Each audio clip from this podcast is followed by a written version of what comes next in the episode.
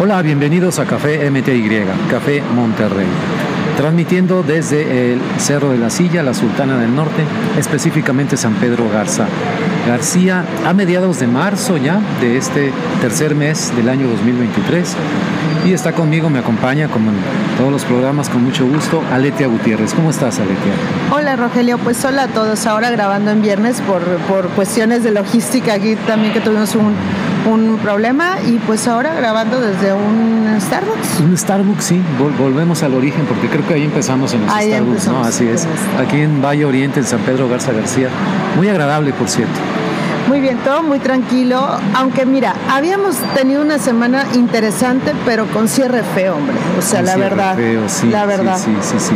Y, este... y, qué bueno que cerramos hoy viernes, ¿no? Porque hay breaking news. Hay breaking news, sí, este, bueno, pues vamos, ¿no? Porque hay muchas voces. Bueno, pues la Corte eh, Penal Internacional emite una orden de arresto contra Vladimir Putin, sí, contra ese señor. Esta nota es de BBC News Mundo.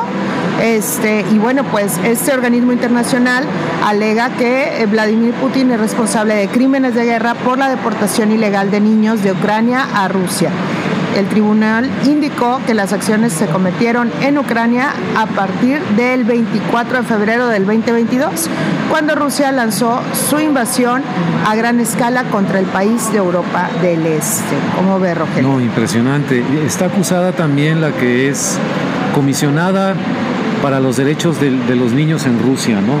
Eh, es una mujer, ahorita se me va el nombre, eh, María Burlova, algo así y que era, digamos, la, ejecutiva, ¿no? Para llevar a cabo estas separaciones de niños de sus padres y familias ucranianas, sacarlos del territorio de Ucrania y llevárselos a Rusia a colocarlos en familias rusas. Impresionante, parece película de los años 30 de la era de los nazis, ¿no? Sí, sí, sí. Exactamente igual, ¿no? Eh, ahora los nuevos nazis, los neonazis vienen siendo pues, los rusos, ¿no? Con, con estas prácticas eh, inimaginables. ¿no? de, no creerse. Eh, esta nota es de hace 12 minutos, Rogelio, o sea, realmente acaba, acaba, de, salir y pues habrá que verlo. Claro, un poco ya lo que se estaba viendo es, la corte, si bien la Corte Penal Internacional emitió este, esta orden de arresto, pues falta que la, cuestión de la logística, Rogelio, o sea, no va a ser nada sencillo. No, va a ser nada sencillo. De hecho, Rusia no reconoce la jurisdicción de la eso, Corte. Pero eso no, eso no es obstáculo para que la Corte ejerza esa jurisdicción universal. Claro. Y ha enjuiciado por estos mismos cuestiones de crímenes de guerra, que pueden ser deportación de niños o maltrato a civiles o incluso a prisioneros de guerra, a dictadores de África o, líderes de grupos rebeldes que han participado en, guerras civiles y a, varios de los militares y generales serbios que en la guerra de los Balcanes, sí. en los años 90, claro. Eh, ejercieron prácticas de genocidio ¿no? contra los pueblos en Kosovo, en Albania, en, esa parte de Yugoslavia, ¿no? en Croacia, ¿no? en Bosnia. Así es. Un verdadero eh, genocidio. Entonces, en esa brillantemente negra lista de personajes con crímenes de guerra está ahora incluido Vladimir Putin. Claro, habrá quien diga, ah, jajaja, ja, ja, pues falta que lo agarren. Bueno, ese es el siguiente paso. la condena moral que significa moral y legal que significa esta orden de arresto ya está sobre la mesa. Ya es una decisión tomada por la Corte Internacional de Justicia, ¿no? que tiene su sede en La Haya, ¿no? en esta ciudad holandesa. Entonces, pues ahí está. Y yo te quiero decir una cosa, te lo decía fuera del aire. A lo mejor se burlan en Moscú de esto, pero este, si invitan a Putin a Francia o España o a donde se reúna este grupo de este, ¿acudirá? No pues, creo. No creo, ¿verdad? no lo creo. Este, alguna cosa ahí de último momento. Sí puede viajar a Bielorrusia, sí puede viajar a, Pekín, a Moscú, a, Beijing, perdón, a China. Sí, sí, sí, sí. Pero pues ya quedan muy limitaditos sus viajes. Bueno, Xi Jinping eh, planea visitar a Putin en estos días este, próximos. Precisamente la cuestión es, el tema es la guerra ya con Ucrania, ¿no? Vamos a ver si esto no influye de alguna manera en la decisión de Xi Jinping no porque eh, le vaya a ocasionar un desprestigio, sino... Y porque sea la dama de la caridad. Dama de la caridad tampoco, sino van a hacer un cálculo estratégico en Beijing. claro. Está acusado, rechaza las suposiciones, pero está señalado ¿no? por un tribunal internacional. ¿Qué tanto le conviene al líder chino tomarse la foto con él. Exacto. No vaya a ser que en el futuro sí lo metan a la cárcel a Putin y, y le recuerden la foto. Oiga, miren usted, por esas fechas andaba tomándose fotos con el señor Putin. Oye, pues tema para el fin de semana, ¿no? Para el fin de ya semana, nos vamos sí. a ir con tarea desde entrada, ya tenemos Sí, la sí, tarea ahí puesta.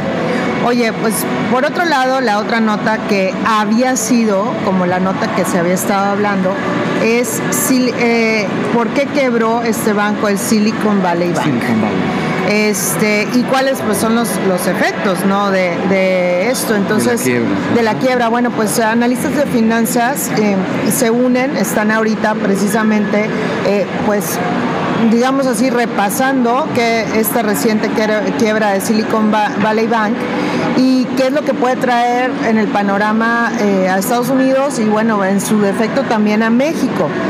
De hecho, ahorita, y que es parte de la otra nota también, es que ahorita se está dando la reunión de la comisión de, de la comisión bancaria, ¿no? Que está en Nacional Mérida, Bancaria en Mérida, Nacional. Bancaria, en la en la bella Mérida, Ajá. que sí es bella, ¿eh? Sí, Debo de sí, sí, reconocerlo que sí. ciudad, sí, claro, sí, sí. Este, ahora, bueno, pues eh, la razón de la quiebra pueden ser varias. Miren, vamos, parece ser que se juntó el hambre y las ganas de comer, Ajá. entre y que vienen acarreando esta misma cuestión que fue desde el 2008, que con la cuestión de los intereses en Estados Unidos. Entonces, realmente no hay una sola causa en sí, pero básicamente, eh, pues todo empezó porque realmente hubo una pérdida en el valor significativo que afectó a la capitalización de el del banco, o sea, del banco, lo cual perdieron el valor, 60% de las acciones. Entonces,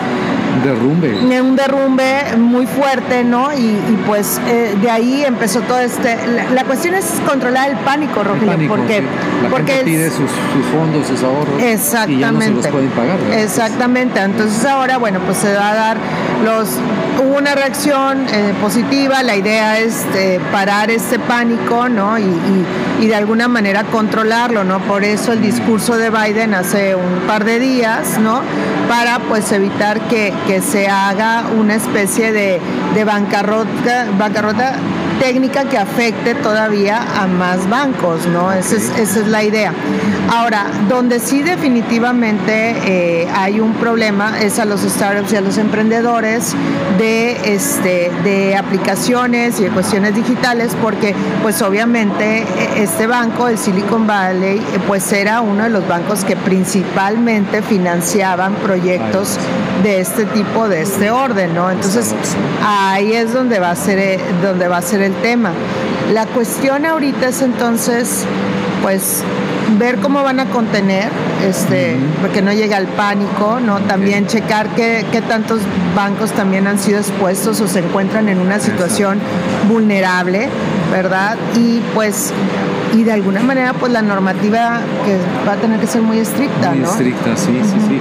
De hecho, el, el gobierno de Estados Unidos, el presidente Biden, reaccionó bastante rápido. Yo también siento eso, ¿eh? y sí, bien y por él. dijo que iban a proteger hasta donde la ley pudiera los depósitos de los ahorradores, ¿no? Exacto. De inmediato las críticas de los republicanos, ¿no? Que Ay, nada de lo que haga. Biden le, va- le van a aceptar. Entonces, y se vio también en Europa una reacción muy rápida con el Credit Suisse, que Sí. estaba a punto de entrar en un tobogán de estos.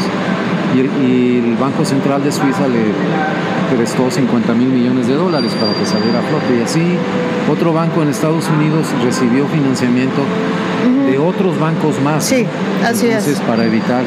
Parece que está eh, eh, empezando a controlarse la situación. Sí, buscan controlarlo de la manera más rápida posible porque pues hay que proteger, como dije, sobre todo la cuestión de dar este, alternativas para que no se genere este, este, este pánico, para lo cual la Reserva Federal de Estados Unidos anunció ah, que va a garantizar los depósitos de este banco, el Silicon Ah, Valley, así como los bancos que puedan estar todavía en una situación de vulnerabilidad.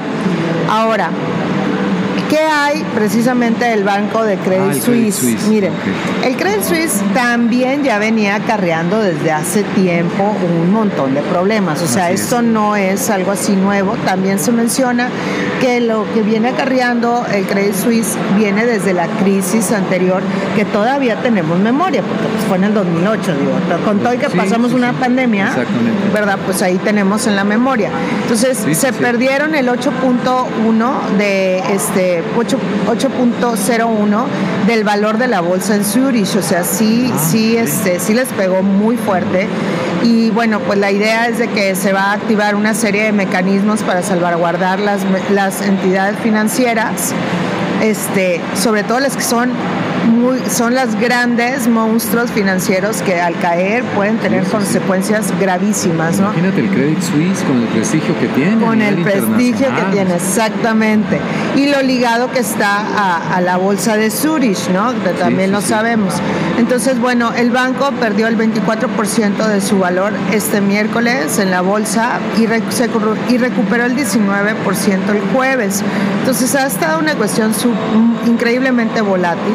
Eh, hoy, el día, el, día de, el día de hoy, hasta ahorita está, a, pocos minutos está también este, reportando pérdidas y cerró en rojo. Entonces, híjole, pues sí, sí, parece ser que va a ser un fin de semana duro para la banca suiza, ¿no?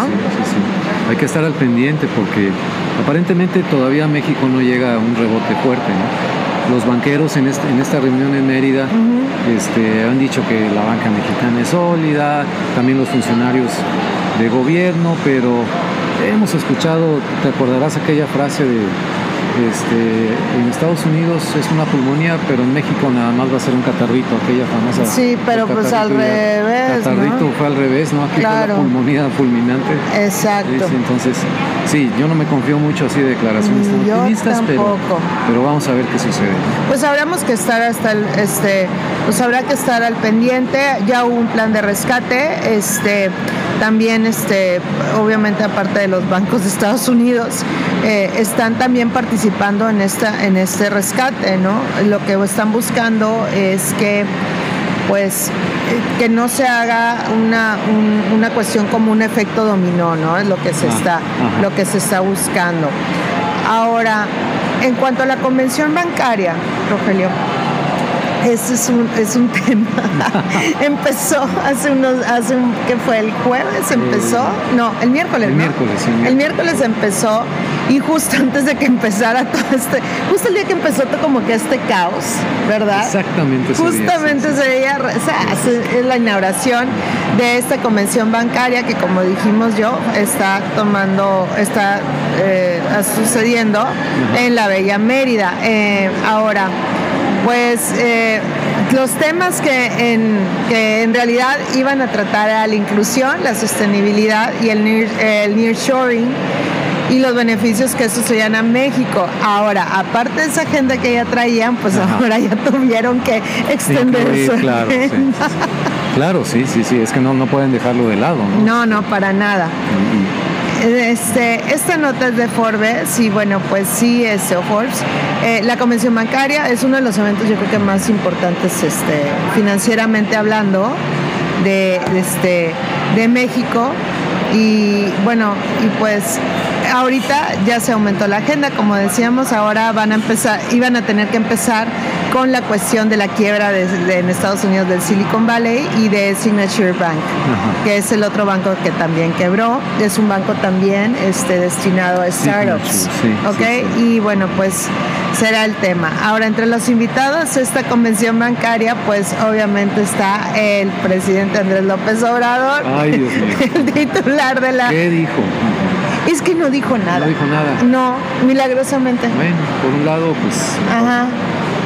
Es que, a ver, eh, antes de, López Obrador, de que el día que se inició, eh, eh, vamos a decirlo así, el corte de listón o el inicio, pues habían habido ya 10 oradores anteriores a, ah. López Obrador. Entonces, así como que, híjole, iba a cerrar con broche de oro. Y ya me imagino, yo si hubiera estado ahí, Rogelio, hubiera dicho, chino, o sea, ¿a qué horas va a, va a acabar?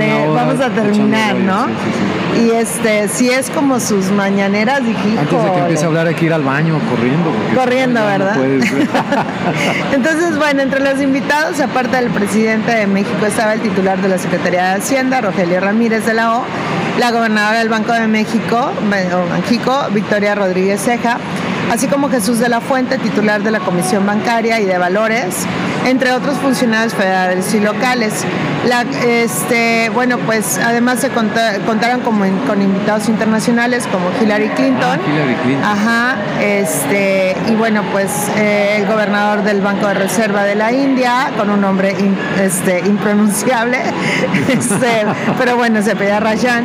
Y este, donde él iba a estar, él iba a tener como una, una cuestión de este, de una participación este, en temas de recesión y un invitado eh, especial que es Brett King, que él habla sobre futurología financiera. Y bueno, pues está también Valeria Moy, la directora general del Instituto Mexicano de la Competitividad, etcétera, ¿no? Pues ahí tenemos toda la plana mayor. Y bueno, pues eh, el presidente de la Asociación de Bancos de México, bueno, el presidente electo, ¿no? Porque creo que...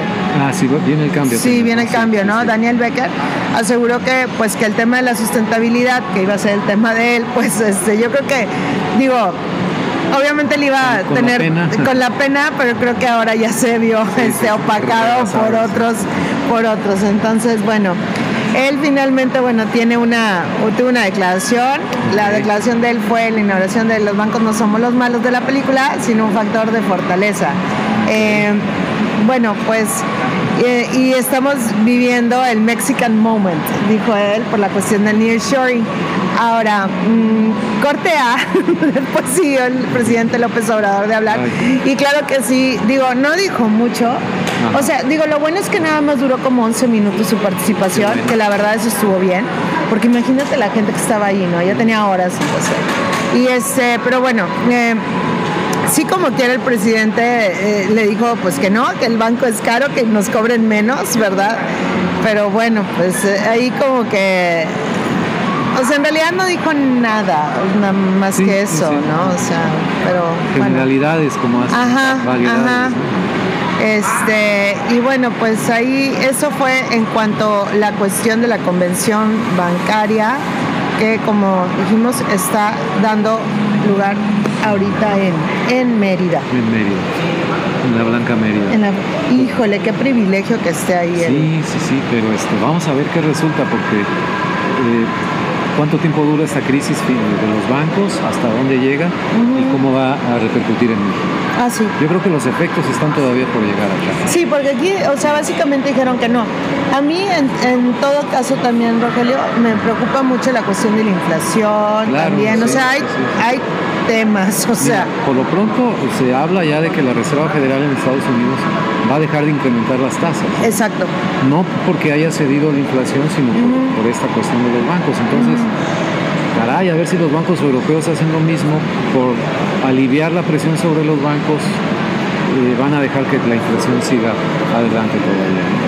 Oye, pero oye, bueno, pero pues se nos fue ya el presidente, pero pues hay hay este hay muchos temas que, creo que es importante que en todo caso estuviera el, el este el al pendiente, ¿no? al pendiente, claro, pues sí. Digo, no estamos como en Francia, ahorita que tienen un problemón de, huelgas, mismo que tiene España, mismo que tiene también Inglaterra. Sí, sí, Bueno, pero ¿Por qué será? A ver, Bueno, eh, hay huelgas en Francia, básicamente país, París literal se está hundiendo en basura. Y sí, eh, varios este, sindicatos, incluidos los recolectores de residuos o de basura, han convocado una huelga en Francia por la reforma de jubilaciones que ha, eh, planificada por el presidente Macron. La idea es que la, este, ahora sean dos años más para empezar su proceso de jubilación. O sea, de, 62, creo que quedó en 64. 64, sí. sí. Dos años más. Dos años más. Ahora, mientras esto sucede, que se ponen de acuerdo, pues las calles están llenas de basura y el olor no es nada agradable. París, no, me lo puedo imaginar. Pues imagínatelo. ciudad. Imagínatelo, porque ya hay cientos de miles de personas que han estado saliendo a la calle en Francia durante semanas para protestar contra la reforma de pensiones planificada por el gobierno. Y bueno, pues hasta ahorita está toda la gente en la calle, pero igual que la gente en la calle está cientos de miles de bolsas de basura que bueno, pues ahorita ya están siendo particularmente difícil el tránsito entre las calles, ¿no? Los trabajadores del sector, del sector público que están en Huelva hace más de una semana que no han recogido la basura de la capital. Imagínate la ciudad luz apestando. Apestando, sí, sí, sí. Y bueno, pues esto ha traído también un sinfín de problemas en las zonas, sobre todo turísticas, donde ya hay ratas por todos lados, donde están a la vista. O sea, imagínate que vas y te tomas un café y, pasan como tres ratas ahí al lado tuyo. Ajá, exacto. Entonces, este, dicen, o sea, entre los testimonios que hay, voy a, voy a leer uno de los testimonios porque sí me imagino, o sea, sí logra como que proyectarse uno en ese penoso momento, pero dice, abro comillas, o sea, el testimonio de una turista, abro comillas, es repugnante. Algunas personas apenas pueden entrar a su casa Cierro comillas. Otro testimonio. Abro comillas. Quería hacer un viaje romántico con mi novio y me encuentro con toda la basura que rompe y que arruina el encanto de la ciudad. Cierro comillas. Pues Otra queja de un turista americano, abro comillas, es antihigiénico y no es bueno para el turismo. Cierro comillas, ¿te cae?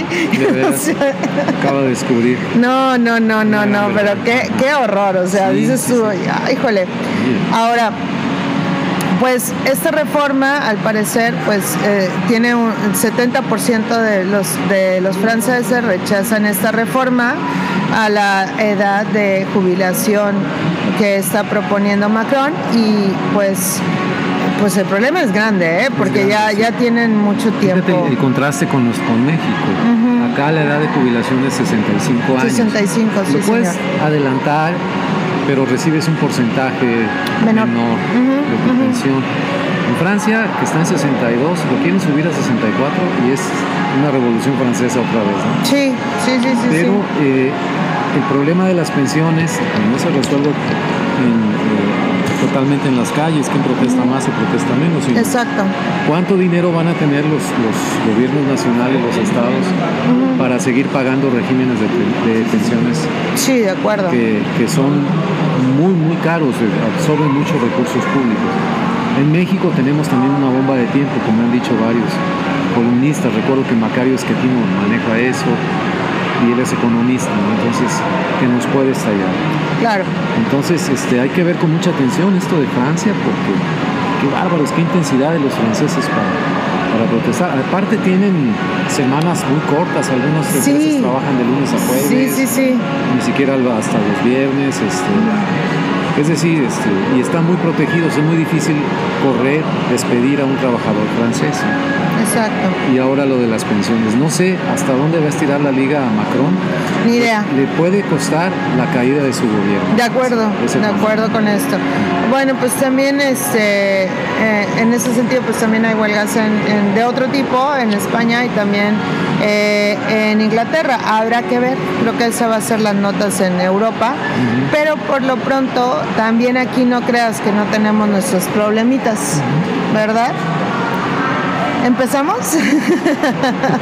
Aquí también tenemos nuestros problemitas y en lo particular algo que creo que a todos los que a muchos mexicanos también nos viene nos viene golpeando. Bueno, pues varias notas de que han hecho que el cierre de la semana, Rogelio, a reserva de lo que tú digas, se haya vuelto increíblemente penoso ¿no? y doloroso. Una, pues por un lado tenemos la muerte de una chica de 14 años que fue golpeada por una cuestión de bullying, Y, murió a las pocas horas de, haber sido golpeada. Este, pues esto fue en una escuela anexa a la normal, entiendo yo, de Teotihuacán, ¿no? Ah, ok, en Teotihuacán, sí, sí. no, me acordaba.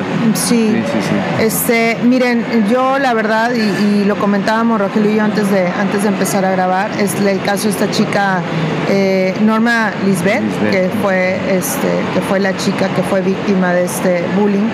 Pues em, híjole, tenía mucho tiempo de estar siendo agredida eh, por sus compañeras y ella por mucho, en varias ocasiones había tratado de eh, que, se, que se pusiera eh, un, alto. y, darle solución a esto. Jamás fue escuchada por las autoridades de, de su escuela.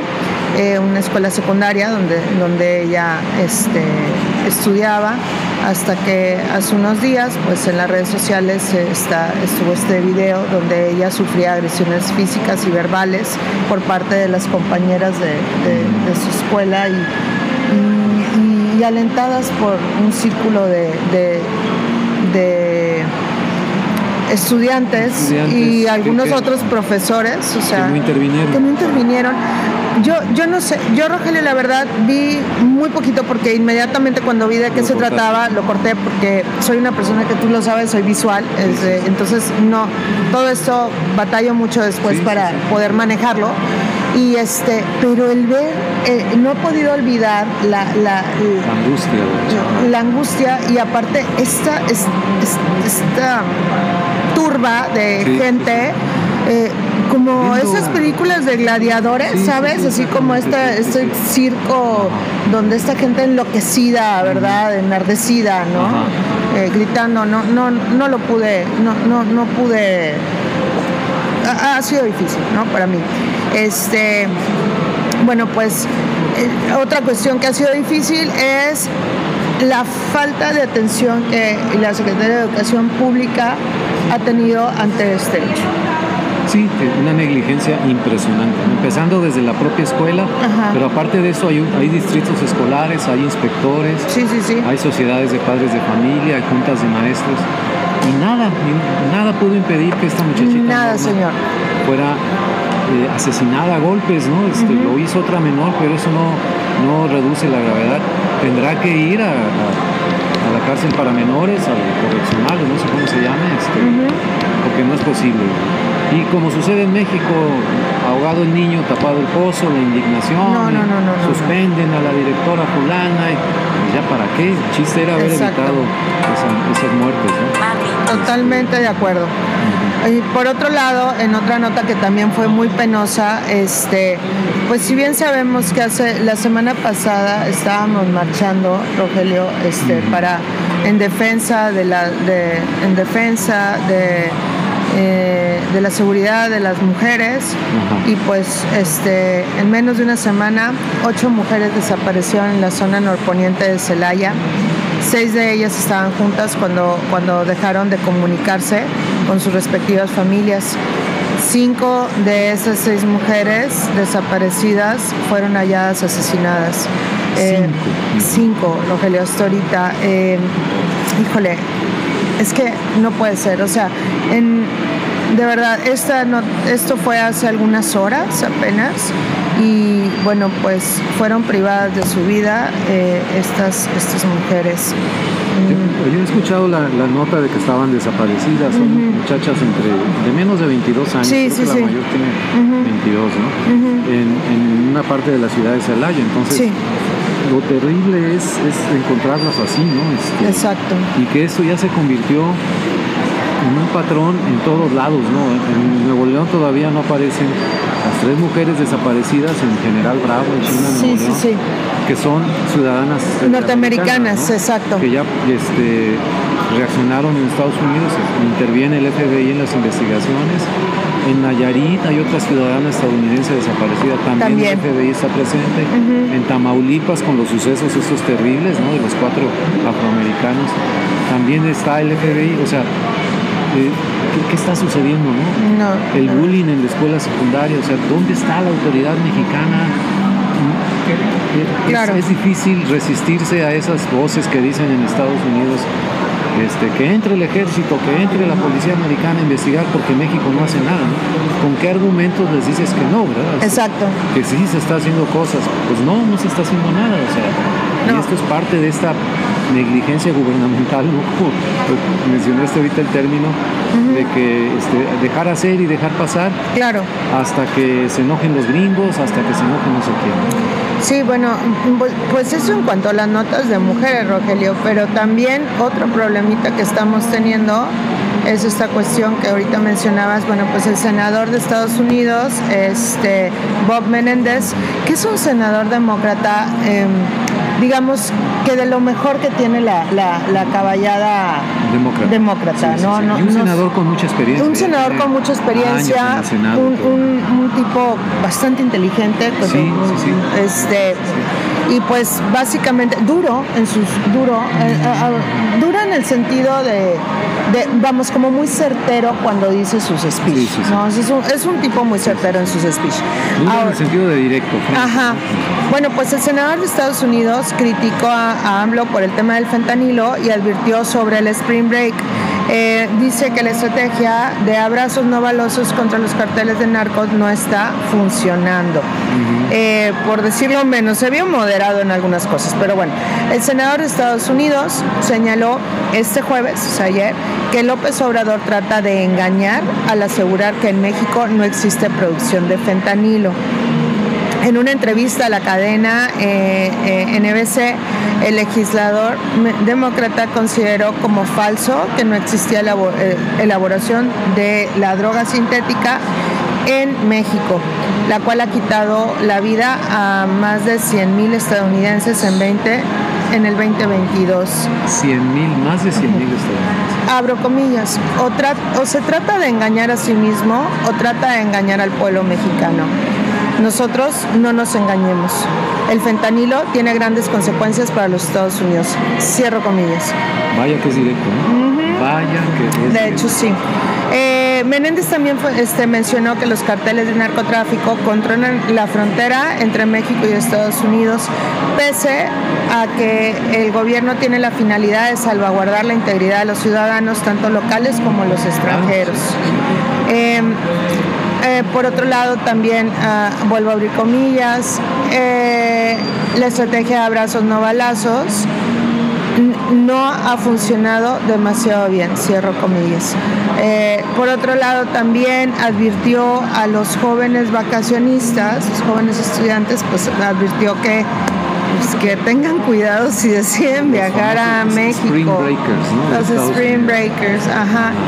Oye, pues yo te voy a decir una cosa. Temo, siento mucha pena decirlo, pero justo em, eh, en una conversación me ha tocado que muchas personas me han dicho que los destinos tradicionales y más hermosos de México, ahorita hay que pensarlo dos veces si quieres ir. Qué triste, Qué triste, o sea, o sea, ya no podemos transitar tampoco en los, paraísos turísticos, ¿no? Al presidente López Obrador se le ocurrió decir esta semana con relación a este pleito con Estados Unidos, que México es más seguro que Estados Unidos. Entonces, ¿Ah, sí? no solamente los, los, americanos, congresistas y todo, este, arqueas la ceja de asombro, ¿no? claro. también acá, o sea, te quedas, mm. oiga, ¿de qué está hablando, señor presidente? O sea, es, dijo Chicago Tribune, Tribune que es este eh, delirante lo que dice AMLO. No, no, no, no, Realidad, Totalmente de acuerdo. ¿Cómo rebates eso? No, no, pues no. De hecho, eh, también en una en un artículo de Infobae de, escrito por Baruch Mayen hay datos donde desmienten a AMLO y a, y a Marcelo Ebrard sobre la producción y consumo de fentanilo en México. El opioide, este, este opioide ha sido responsable de cientos de miles de muertes en Estados Unidos, pero aquí en México no nos quedamos atrás. Hay reportes de inteligencia de la DEA donde dicen que el fentanilo también, obviamente, se, no nada más viene desde Asia, o sea, sino también ha señalado que el cartel de Sinaloa y el cartel de Jalisco Nueva Generación son responsables de cientos de muertes también en la nación de Estados Unidos como productores de esta misma sustancia. Entonces, híjole, pues este calificativo que dio Ebrard de ingratitud a las críticas de Estados Unidos, este... No, bueno, no, no, no. No creo que no, creo que no.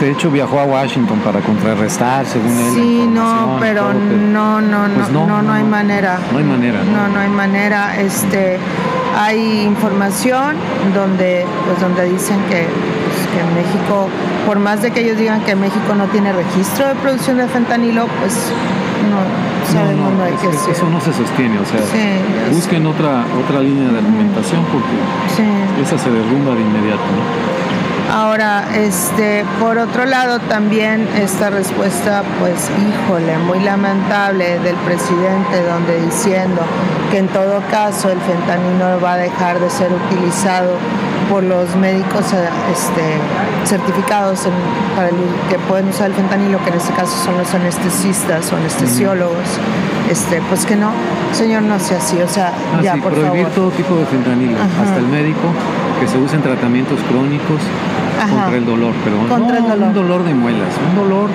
no estamos hablando de cirugías, o sea, de cáncer. De cáncer y que es un dolor. No, señor. Apenas el que lo vive lo podría narrar. Ahora, no, señor, y eso que le que diga que el CONACID va a entrar. Ay, por favor, señor, en serio, sea serio y, Sí, sí, sí, no hay seriedad en eso. Sí, no, o sea, por favor, señor, sea serio. O sea, por favor. Eh, no. No, no, no, no, tengo ya ni palabras que decir. Ahora, entre esto me lleva al otro tema, eh, que yo creo que claro que este y dígame, esa es una pregunta abiertamente para el gobierno de López Obrador. Entonces, ¿se va a prohibir usted el fentanilo? Y si alguno de sus hijos tiene algún dolor o necesita una cirugía, ¿también se los va a prohibir? Imagínate. Yo no lo creo, porque la otra nota que fue un escándalo muy serio fue que sí hubo medicamentos tanto para el hijo ese mismo hijo de la Casa Gris. El de la Casa Gris en Houston. En Houston, donde al parecer su señora tiene dinero. Este, pues para José, Ramón. López Beltrán, pues para él sí hubo medicamento, ¿no? Y para su esposa también. Acceso privilegiado. Acceso privilegiado. Eh, hubo esa, esa, este medicamento llamado Remdesivir cuando cuando de los 800 mil mexicanos que murieron por COVID, vamos a dejarlo en 800 mil, ¿ok? Sí, sí, sí. Este, eh, la cifra, los datos del, los datos del gobierno, ¿verdad? gobierno, además. Sí. Este, murieron porque no tuvieron ese medicamento. Pues aquí eh, hubo orden de movilizar al ejército para conseguir ese medicamento para el hijo del, presidente como en los viejos buenos tiempos de la presidencia imperial. Y se me hace, y se me hace que hasta menos. Y se me hace que hasta menos, ¿eh? Se me hace todavía más terrible eso. Porque los otros callaban y no, decían nada. No presumían. No presumían. de que yo no tengo privilegios. Exactamente. y aquí este señor sí. Yo soy austero. Eh, perdóname, pero se me hace todavía más, más, más, cínico y más grave. Más peor, como dirían allá en el rancho. más eh, peor. Miren, este 800 mil personas, cifras oficiales, murieron a causa de la enfermedad. Pero hay un artículo de Maite Azuela en el Universal que se me hace muy interesante, donde leerlo es doloroso. Este, me imagino que para ella, yo siendo también editorialista, este, tú, Rogelio, habiendo trabajado tanto en prensa y habiendo sido editor tantos años, eh, ha de verse muy doloroso porque ella lo escribe desde, desde el dolor de haber perdido a su papá y a su mamá por falta de este medicamento. Se murieron el mismo día. En el mismo día, exactamente el mismo día, donde esta persona y su esposa tuvieron este medicamento acceso a este medicamento. En el mismo día, en la época en que ni siquiera podías recuperar los cuerpos. Exactamente. No podías estar con ellos. No podías. Sí, sí, sí. Ahora, eh, eh, eh, voy a abrir comillas para citar un, a un parte de, muy lamentable, parte de su, de su editorial que les digo yo, híjole, desde aquí yo no tengo el gusto de conocer a Maite Azuela, pero de verdad le, mis respetos y, y, y le abrazo este, porque si bien todos tuvimos una situación así, porque más o menos para estas fechas también falleció el mejor amigo, casi hermano de mi padre, en un hospital en la Ciudad de México, sin que su familia pudiera estar con él. Entonces, entiendo yo el dolor, eh, claro, lo entiendo, más no me, mm, digo, yo, yo no perdí a mis padres, pero este dolor y esta impotencia lo plasma muy bien en su artículo y abro comillas en, este momento. Resulta inevitable preguntarse si la muerte fue por el virus o por la negligencia gubernamental de detener la distribución de estos medicamentos en lugar de ponerlo a disposición de todas y todos los que tenían su vida en riesgo y no solo para los allegados. Cierro comillas. Nada más que agregar. Nada más que agregar. Qué bárbaro. Impresionante. Totalmente. Eh, híjole, eh, abro comillas nuevamente. Eh, entonces, ¿por qué se le suministró el rendecibir al hijo del presidente? ¿Por qué se movilizó el ejército para conseguir un medicamento no autorizado? ¿Por qué había rendicivir en territorio nacional sin ser autorizado y suministrado a pacientes hospitalizados? El saber que López Beltrán fue atendido con un medicamento del cual estaba probada su eficacia, tiene que hacernos cambiar la respuesta cuando se nos pregunte por aquellas personas queridas que perdimos en la pandemia. Ahora tendremos que decir, no fue por COVID, fue por la falta de un medicamento disponible solo, solo para los que tienen privilegios. Cierro comillas. Ahí está el testimonio, es una columna de testimonio Totalmente. de lo que tuvo que vivir ella. Entonces, frente a lo que escuchas de que sí hay privilegios en la familia presidencial, Válgame si la no. La reacción es visceral y de coraje y de frustración y yo la comparto totalmente. Totalmente. Pues así las cosas. Yo pienso que nuestro presidente tiene mucho, muchísimo que explicar de esta semana nada más. Y lo que se acumula. Lo que se acumula en el año y medio que falta del sexenio, en todo el tiempo que ha transcurrido. La rendición de cuentas, querida Letia, va a venir una vez que deje el poder. Obviamente el que está en el poder Totalmente no se va a investigar a sí mismo. Pero va a llegar, ¿eh? Eso es lo que ahorita hablábamos hace rato en el programa de Vladimir Putin y la gente que se puso a hacer este, a, tomar niños ucranianos y llevárselos a Rusia, este, al final lo va a pagar, ya lo está pagando. Pues esperemos que sí. Todo llega, ¿eh? hay un karma cósmico y a todo el mundo le llega, le llega la hora de, quedar dar Entre, entre eso también me gustaría, estamos pendientes también de Ignacio Valle. Ah, que es un buen hombre, dijo el presidente. Pero lo engañaron los periodistas que trabajan con él. Yo no, es que también lo dijo esta semana. Es que esta semana. De verdad. es de locura, la mañanera, no sé. Me dijo un amigo, es de psiquiátrico. Pues sí. Pues sí. Yo por eso ya la dejé de escuchar hace mucho tiempo. ¿Cómo, va lo del fraude? Son miles de millones, ella me encuentro. Oye, pero ya lo soltaron. Ya soltaron un montón de gente. Ah. Porque eran buenos. porque fueron engañados. Fueron engañados por unos malos periodistas. ¿Qué? Híjole, pues así las cosas, Rogelio. Yo creo que vamos, creo que sí necesitamos una semana de, un, fin de semana largo como el de descanso que vamos a tener. Sí, sí, desconectarte de noticias, de redes sociales, de todo. Totalmente. desenchufar todo, ¿no? Porque está Está, está fuerte. Entonces, bueno, pues yo creo que con esto ya nos despedimos. Faltan las recomendaciones, todo tuyo. Mira, he estado viendo en Netflix una serie española que se llama Entre Días.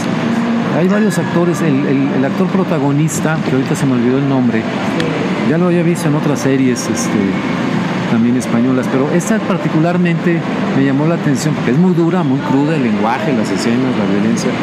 Sucede en un barrio ahí marginado de Madrid, marginado por el crecimiento de la ciudad, queda entre las vías del ferrocarril y es un barrio venido a menos, por, por decirlo muy elegante. Entonces conviven Todavía los españoles que no se han salido conviven una gran cantidad de migrantes de América del Sur, de Colombia, los famosos sudacas que les llaman allá.